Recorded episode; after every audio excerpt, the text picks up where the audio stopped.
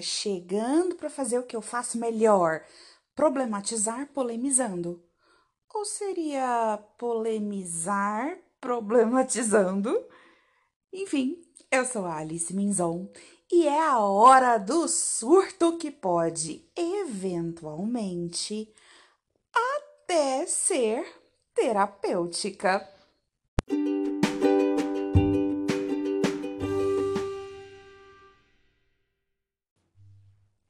A pergunta que eu tenho para hoje é: e aí, mulher?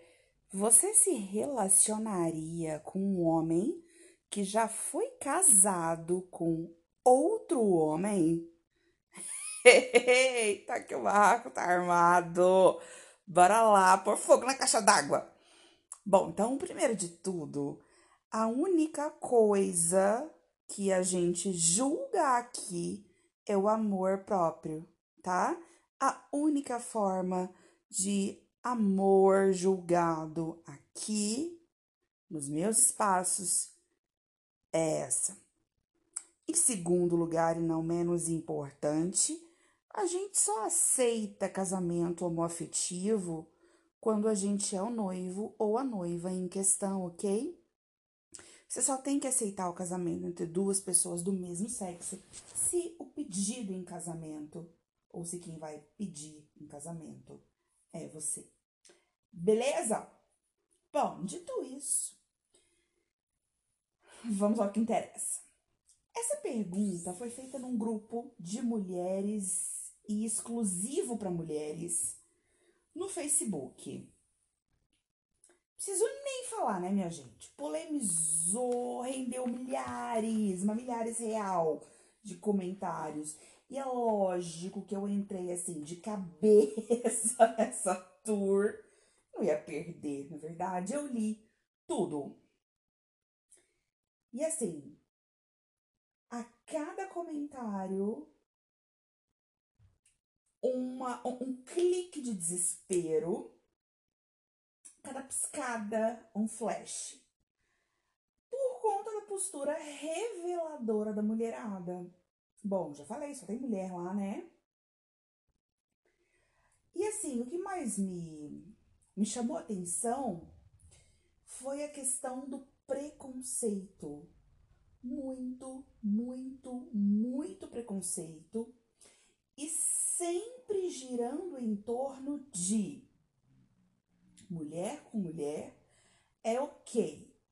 É situacional, é fossa, é, sei lá, uma coisa que rolou esporadicamente, uma vez lá com álcool ou com festinha, com uma amiga.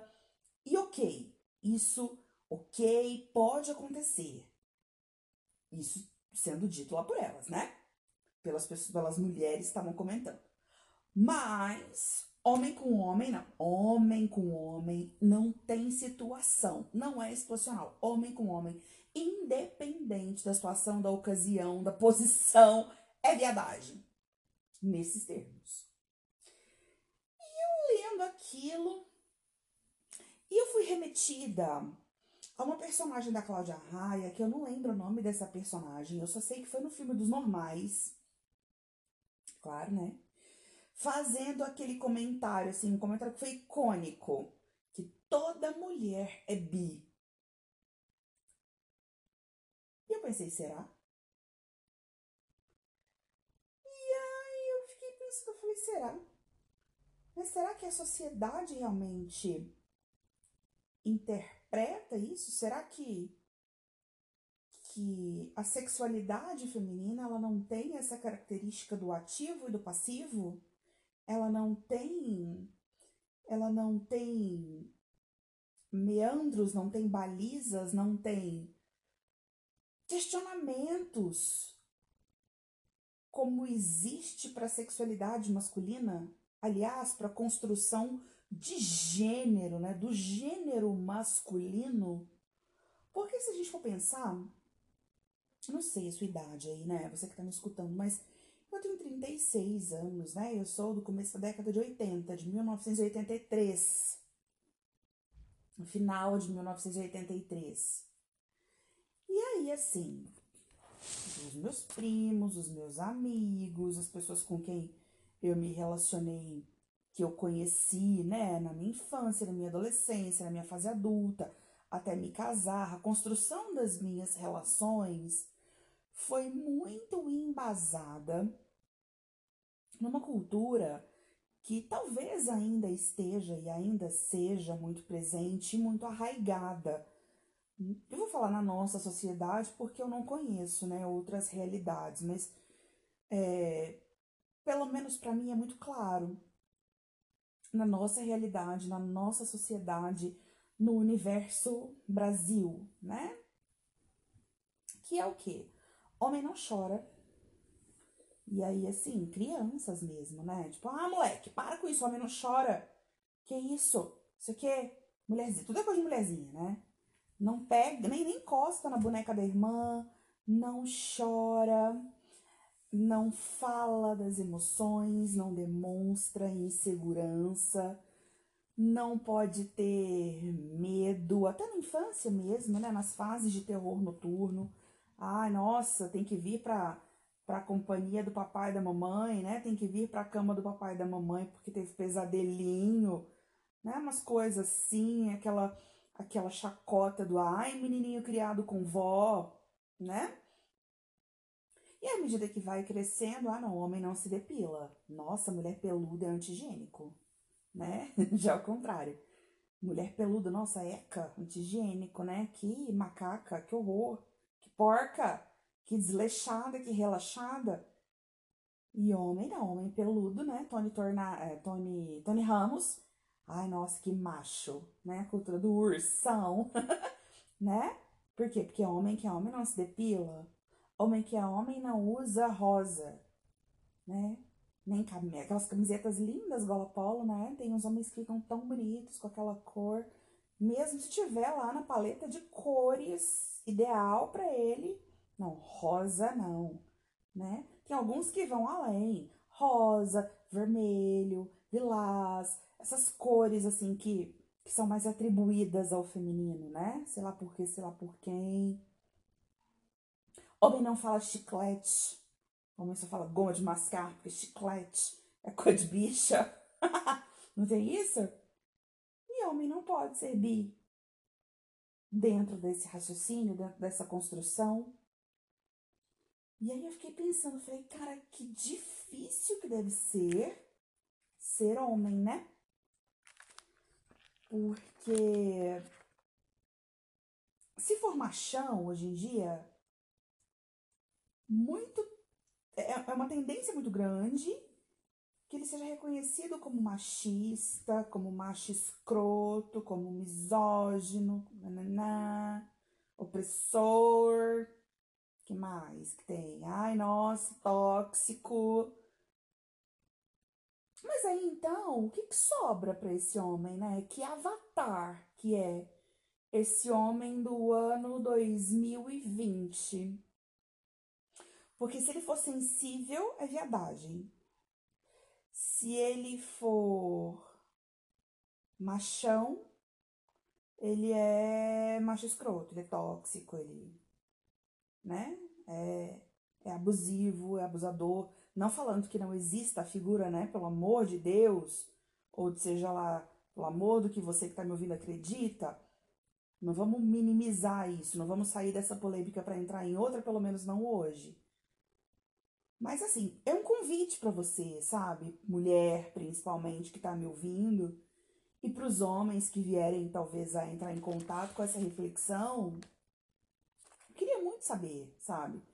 Como é que o homem hoje é, estrutura a identidade dele. E não tô falando de identidade de gênero só. Eu tô falando dessa, da identidade de uma maneira é, integral, né? Como é que ele constitui o ser dele?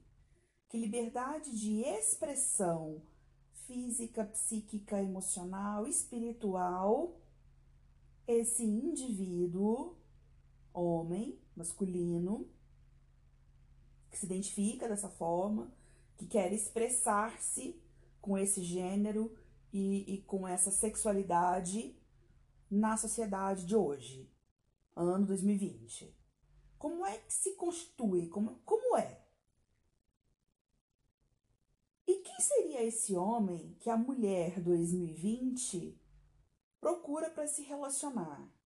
E aí eu tô falando que a mulher procura não por entender que apenas mulheres procuram homens, mas porque o problema inicial tá lá no julgamento, dentro de um grupo exclusivo de mulher para mulher. Ok? E aí, assim, a gente vê. Eu fui, fui navegar ali, né? Como eu falei pra vocês, entrei de cabeça nessa tour.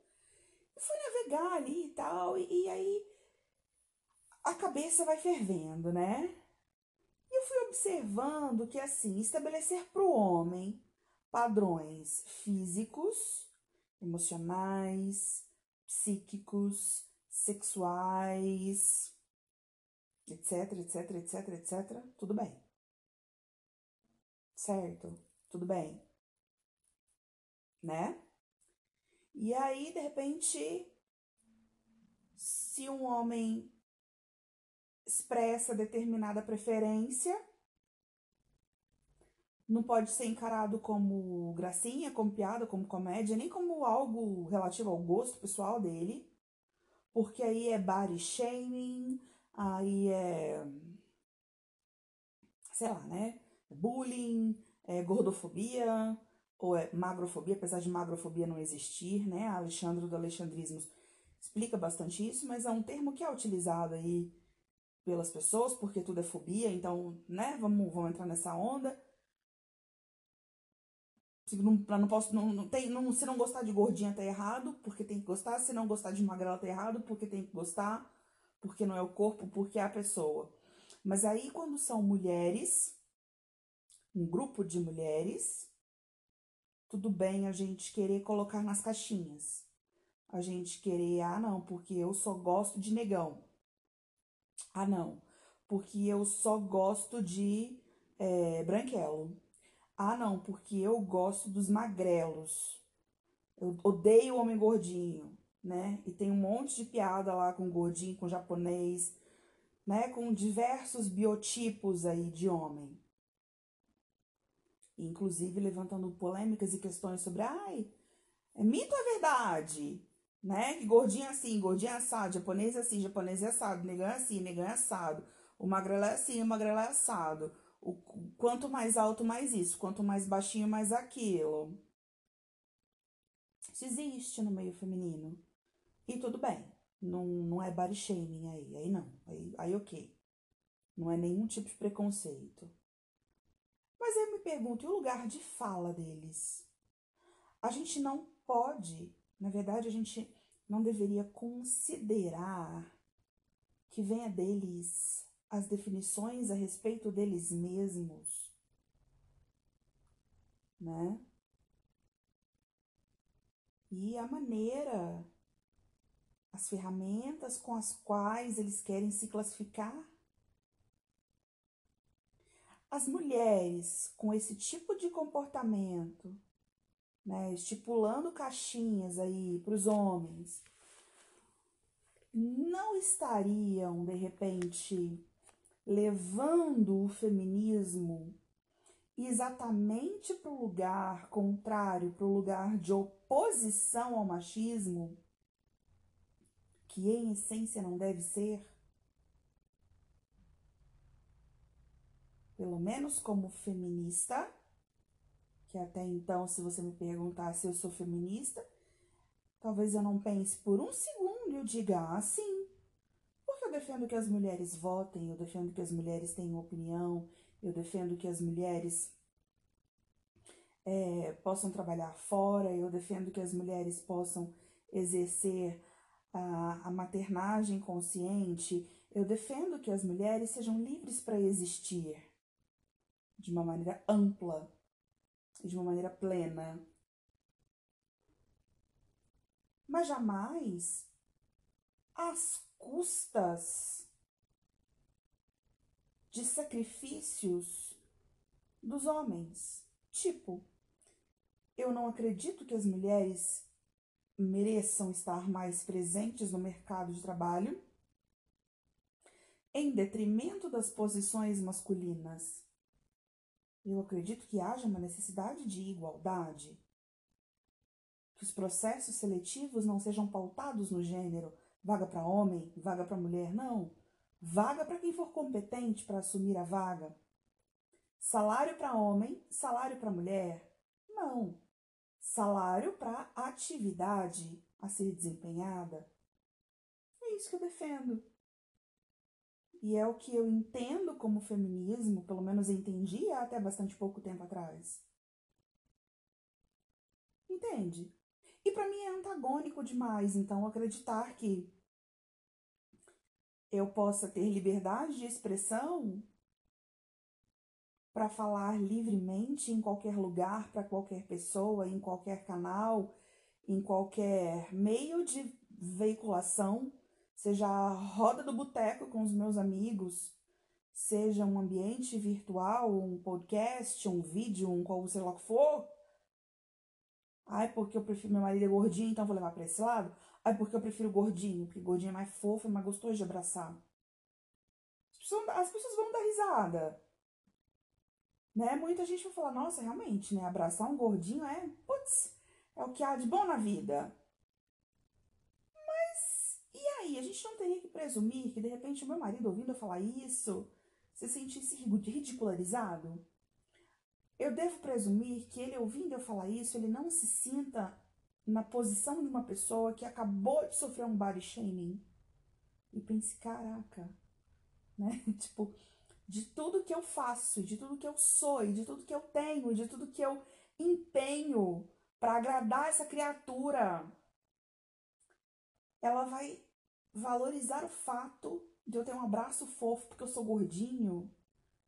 Tipo, é meio idiota falar assim, né? Mas não seria reduzir demais, assim? E não seria fazer justamente o que a gente não quer que façam com a gente?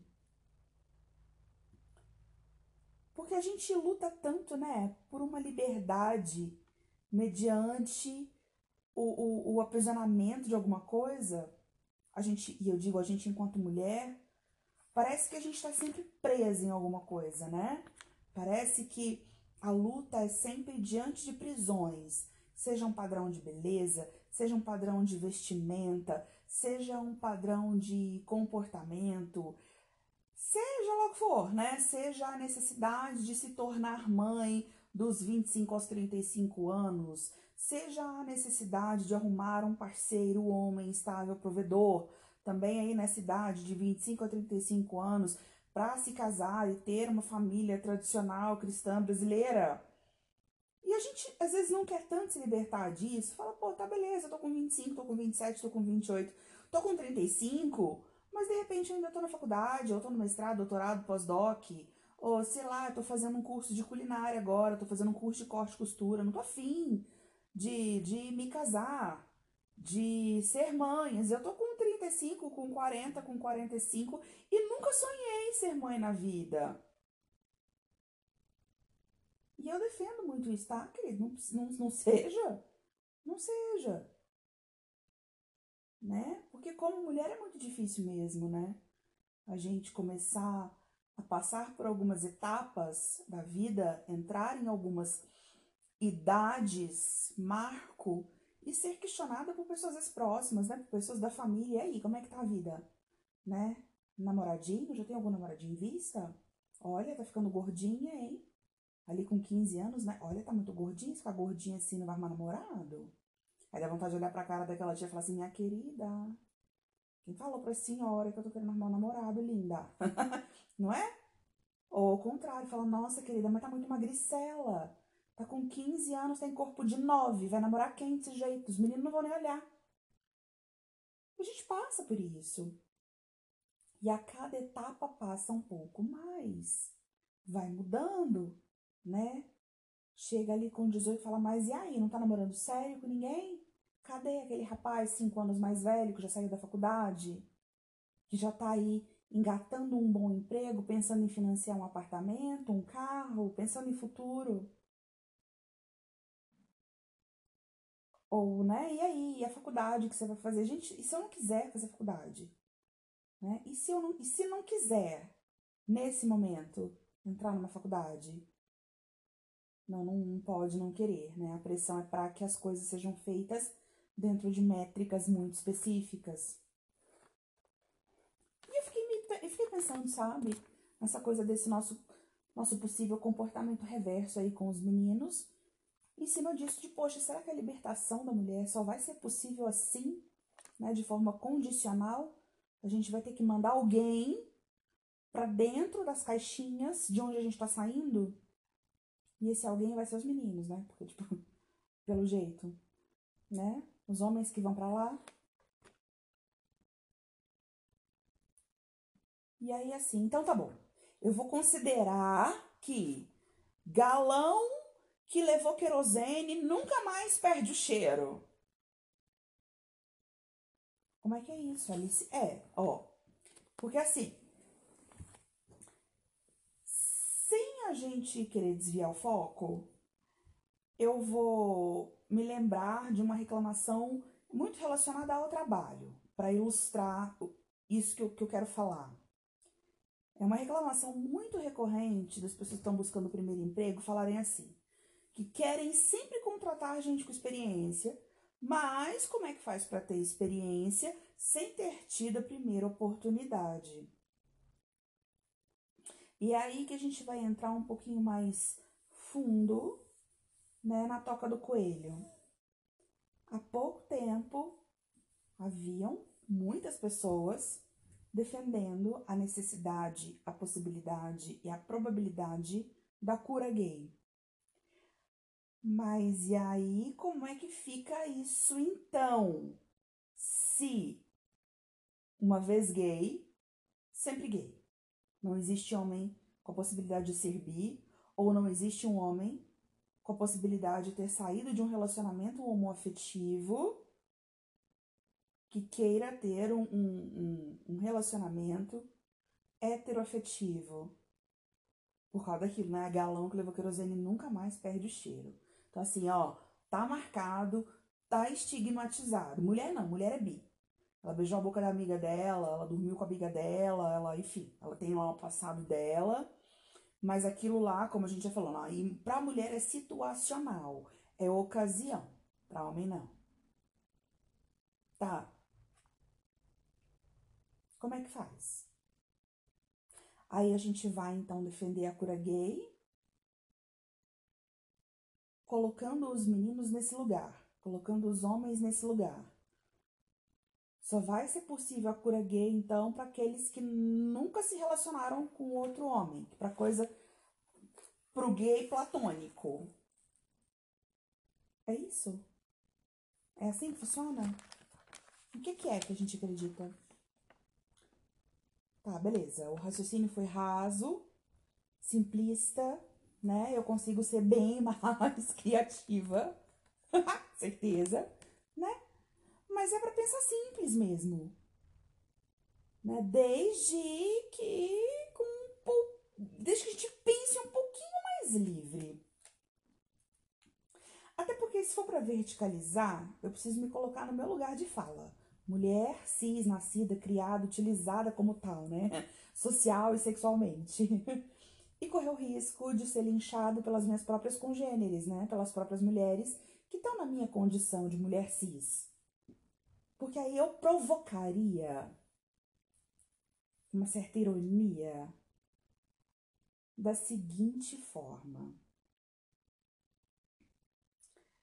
uma mulher que tem, entre aspas, probleminha com o passado do boy, lá do presente de Deus, não seria uma parceira tóxica? Uh. Ai, meu Deus. Cutuca essa pereba, mulher. Eu falei que ia provocar. Gente, mas assim, olha, não tem como, né? Porque do mesmo jeito que eu não bato, que eu bato no meu peito para falar que eu não dou biscoito para macho, eu também não entro de jeito nenhum no surto coletivo do comportamento de manada para ficar zumbizando. Sal na cocheira. Sal na cocheira. Gente, pensar livre é pensar livre de tudo. tipo, fogo no parquinho. E por que, eu tô falando isso? Eu tô falando isso porque a mulher também surta. Ai, Alice, tá louca, querida? Tá louca? A gente a era da Lei Maria da Penha. Glória a Deus. Glória a Deus. É para glorificar de pé a igreja. A sociedade, a humanidade precisa disso. Né? Historicamente, é, é, é inadmissível a imbecilidade da gente não reconhecer a necessidade de leis que amparem a mulher, de visibilidade às causas femininas, da aceitação desse lugar de vulnerabilidade para o qual as mulheres foram empurradas, né? Uma existência romantizada, fragilizada, o sexo frágil. E justamente para ser explorada, justamente para ser oprimida, muitas vezes. Mas aí também já é, já é problemático para uma outra reflexão. Mas assim, o que eu quero perguntar é que é possível que alguém acredite que a mulher 100% das vezes na vida dela vai ser sempre a vítima? E como é que a gente pensa nesse papel de vítima? É sempre a coitada? A mulher é sempre a violentada. É aquela que apanha quando o boy vê que ela tá de shortinho curto. Mas não existe de jeito nenhum. Vai, fala pra mim. Você nunca ouviu falar no caso de uma mulher que rasgou a camisa no corpo do boy, ou porque ele tava com uma camisa bonita, ou porque ele tinha passado perfume e ela queria saber de onde ele estava vindo e entrou numa crise de ciúme e deu um PT lascado. Gente, eu já vi isso acontecer na minha frente. Mulher dá tapa na cara do, do marido. Eu já vi isso acontecer em local público, inclusive. E o cara se achincalhado, tipo, uh, tá apanhando de mulher, meu. Não pode reagir. E não tem que reagir, né, gente? Violência verbal, física, psicológica, meu, pelo amor, né? A gente, 2020, a gente precisa sair desse lugar de sermos os bárbaros, a gente precisa evoluir para condição humana, passou da hora. A gente precisa ser cada vez mais humano, né? E cada vez menos bicho, por favor. Né?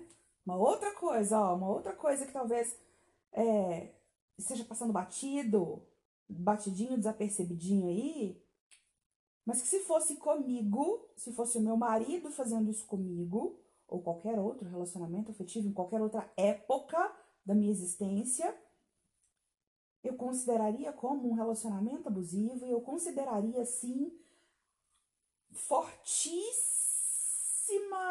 possibilidades de não seguir adiante, que é a nova modinha do momento, né? O desrespeito total à privacidade em nome de vozes da minha cabeça, né? Paranoia. A, a modinha do momento, o aplicativo que clona o WhatsApp, o WhatsApp clone. Você pega lá, sei de que jeito, você consegue botar no seu celular para chegarem as mensagens ao mesmo tempo, lá no celular do boy e lá no seu celular, pra você ficar acompanhando as mensagens dele. Gente, é sério, onde já se viu isso? Ah, mas que qual o problema? O boy não tem segredo? Tá bom, minha linda. Então faz o seguinte, então pega o celular dele e coloca o teu zap lá pra ele ler. Ai, não, mas aí não, né? Porque ele vê que eu falo com as minhas amigas. Hum, ué, qual o problema? Se não tem problema de lá pra cá, não tem daqui pra lá, amor. Ué. Ai, não, por quê? Por quê? Por quê? Aí tem um monte de porquê, né? Ou aquele lance lá da senha do do, do telefone lá que desbloqueia. Gente, vejo meninas ensinando tutorial disso. pega o celular, é, é, pega o celular do boy, aí pega nele lá com a mão, não sei como é que é lá, com creme hidratante, porque ele vai desenhar o padrão na tela. E aí você vai, coloca o celular na horizontal, assim, tu vai olhar com a incidência da luz, e você vê o padrão que foi desenhado e dá para ver o dedo quando passou por baixo e quando a linha tá passando por cima. Então você sabe a direção do ponto que você vai primeiro. Gente, me ajuda. Me ajuda. Só para não estender demais, uma, uma, uma modinha a mais. A modinha do teste de fidelidade. Gente, essa é pra acabar, né? Com os piqui do Goiás. É, não, é engraçado. E eu, eu fico pensando, eu falo, gente, de onde vem tanta criatividade, né? Porque assim, eu já falei aqui hoje, né? Que eu consigo ser uma pessoa criativa, mas sei lá, acho que eu retiro o que eu falei, porque tem coisa que eu falo, meu, esse cérebro não é desse mundo, né? Isso deve ser, sei lá, deve ser uma adolescente índigo, né? Para ter essa inspiração divina dessa ideia. Teste de fidelidade. Você cria um fake, ou você combina com uma amiga sua, e tem gente se dando mal porque a amiga vai fazer o teste de fidelidade e o boy aceita e a amiga resolve se encontrar para fazer umas fotos e acaba caindo na onda do boy e acaba o presente de Deus é tão abençoado que ela acaba querendo aquele presente de Deus para ela, né? Então, essa coisa de botar a amiga na jogada tá virando uma faca de dois gumes, a mulherada tá fazendo o quê? Criando um fake para começar a mandar mensagem nos inbox dos, dos, namorados, dos maridos, dos amantes, dos parceiros, dos companheiros, dos ficantes, dos interessantes, entendeu? Para ver se cola. E aí, quando o cara topa, de vez em quando, de vez em sempre, na verdade, elas correm lá no grupo das mulheres para falar assim: aí agora ele topou. E agora o que, que eu faço? E aí vem os conselhos, né? Que geralmente são: a ah, mulher te arruma bem linda, bem produzida e vai, chega lá, faz o cheguei, Passa o carão no boy, fala pra ele, caiu, caiu, perdeu o playboy agora, perdeu, vai lá, termina com ele pessoalmente, porque ele foi um canalha. Ah, lógico, só ele. em absoluto, unilateralmente, ele foi um FDP, né? Porque aí ele não é uma pessoa confiável. A mulher que criou todo o aparato, né, da seducência ao flagrante é super confiável, né? Pessoa estável, equilibrada, né? Uma pessoa confiável, realmente, para ter um relacionamento, né? É alguém para dividir a vida, né? Fala a verdade. Uma pessoa que te chantageia, pessoa que você quer viver junto para sempre, não é? Eu não. Eu não. Então, assim, a gente pode falar horas e horas e horas e horas e horas, e horas, e horas, né? E sem enveredar pelo tema de violência contra a mulher, que eu já falei, ninguém é retardado pra, pra, pra negar, pra omitir, pra sublimar, pra romantizar, existe. A gente sabe os índices trágicos, né, da incidência e da prevalência de feminicídio no Brasil, no mundo, e eu não vou passar pano para isso, mas não é a temática. A gente tá falando de outra coisa hoje. Mas eu não posso negar o protagonismo feminino quanto a comportamentos abusivos, quando eles existem, porque eles existem, uai. Né? Há uns anos atrás, a TV aberta discutiu esse tema.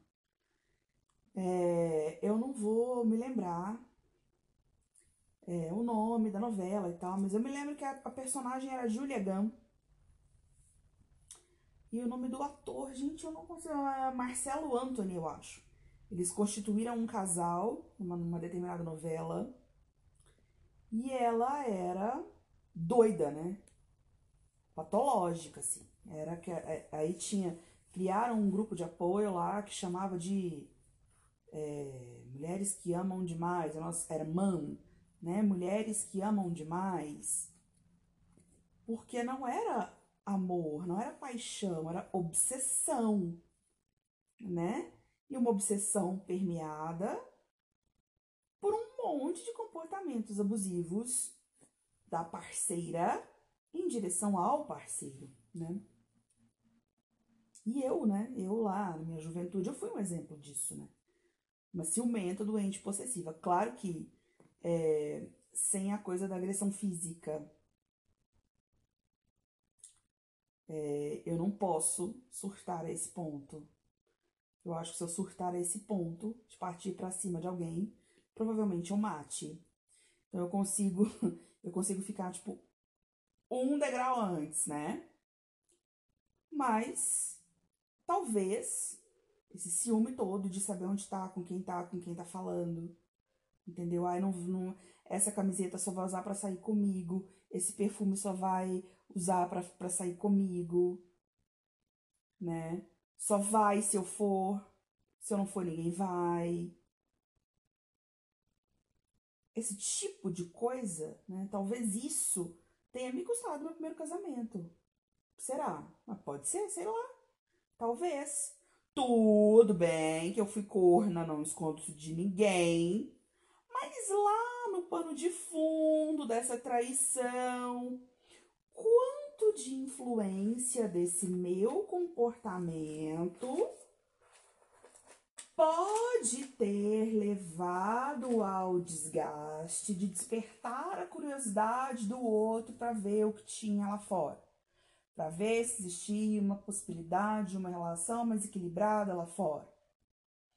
Ou buscando amizades, alguém com quem conversar, tenha permitido que o afeto se transformasse. Sei lá, pode ser. Pode ser. Ainda que essa resposta não faça nenhuma diferença, porque a vida segue, né? Minha fila não anda, né? Minha fila ela transita confortavelmente acomodada em um moderníssimo trem-bala, então assim, já foi, né? Já são, tô caminhando pro 11 aniversário de casada. Hoje já faz muito tempo realmente, né? Mas assim, não dá gente, pra gente desconsiderar alguma participação minha, direta ou indiretamente, é, nessa situação que aconteceu comigo, né? Afinal, é, foi a minha história também, né? Todo relacionamento ele é constituído de pelo menos duas pessoas, né? Hoje a coisa tá ficando moderna, tem trisal, plurisal, tem um monte de coisa por aí. Tô até meio por fora disso, porque, como eu falei, né, caminhando pro 11 primeiro aniversário, de casamento monogâmico, sistema fechado. Não é um relacionamento aberto, né? Então, assim, a gente acaba lendo, sabe que tem algumas coisas por aí, mas não sabe de tudo, né? Não dá para saber de tudo. Ok? Diante disso, não me estranha também ficar sabendo de uma coisa que eu fiquei sabendo recentemente, assim, muito recentemente, que é um, vou chamar de movimento, tá? Mas eu quero que você bote aí na sua cabeça o movimento entre aspas, porque eu não sei se é adequado classificar dessa forma, tá? É, mas é uma sigla, que é o MGTOW. É uma sigla em inglês que significa Men Going Their Own Way. Que a grosso modo seria homens seguindo, homens trilhando aí um caminho próprio. E esse caminho próprio significa solitário no sentido de apartado do caminho com as mulheres. Seria alguma coisa do tipo homens de um lado, mulheres do outro, porque já não dá mais para harmonizar essa relação macho-fêmea entre humanos. Mas isso é assunto para uma próxima reflexão. Até porque depois desse brainstorming todinho, o que vocês mais querem saber é se eu respondi lá pra moça no grupo do Facebook. E o que que eu respondi? E aí, olhando para a pergunta dela, você se relacionaria com um homem que foi casado com outro homem depois de ter fritado da minha cabeça com tudo isso que a gente conversou. O que eu falei para ela foi que numa situação assim, a única opinião importante é a dela mesma. Aliás, que ela devia perguntar pro amor próprio dela se ela consegue bancar essa relação. Porque veja bem, como é que fica a vida desse homem ao lado dela?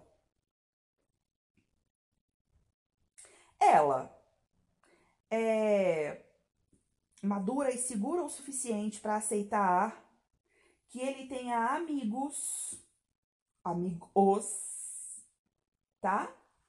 Que se, que se classificam como homens ou que sejam realmente homens cis, né? Nascidos, criados e usados social e sexualmente como homens.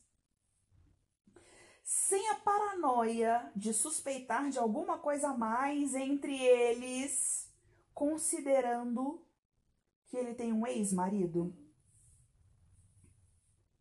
Tá, não para por aí.